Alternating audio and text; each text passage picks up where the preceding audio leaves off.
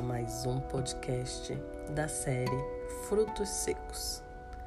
Dia 8 Bondade. Meu pai sempre dizia: às vezes não há uma razão óbvia para você fazer a coisa certa. Você faz a coisa certa porque é a coisa certa a se fazer. Isso é bondade, sempre fazendo certo, sempre fazendo bem adquirindo o hábito de fazer a escolha que achamos que Jesus faria, pedindo a Jesus para nos ajudar a ver o bem nos nossos maridos, o bem nos nossos filhos, o bem nos nossos amigos, o bem nos nossos pais, o bem na, na igreja, o bem em nossos irmãos. Escolha a bondade. Vamos pensar sobre bondade?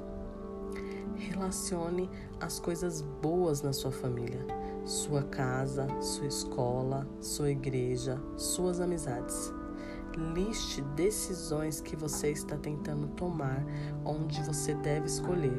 Talvez não entre bom e ruim, mas entre o bom e melhor. Pense no que significa escolher a bondade. Quais são algumas áreas da sua vida que o desafiam a escolher o bem. Em um mundo que às vezes parece ter perdido toda a bondade, vemos muito pouca prova do bem ao nosso redor. A mídia, o jornal, até mesmo a conversas nos nossos corredores do trabalho, muitas vezes se concentra nos maus do mundo.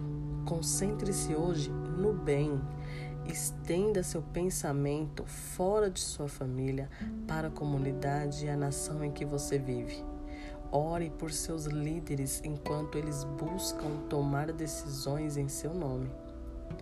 Quais são algumas das ações que você pode tomar para o bem? Liste 10 coisas em sua vida que são evidências de boas escolhas que você fez relacione algumas coisas que poderiam ter sido melhores se você tivesse feito uma escolha melhor. Pesquise na Bíblia para encontrar a ideia de bondade de Deus e peça a Ele para guiá-la na tomada de decisões que são agradáveis a Ele. Deus abençoe.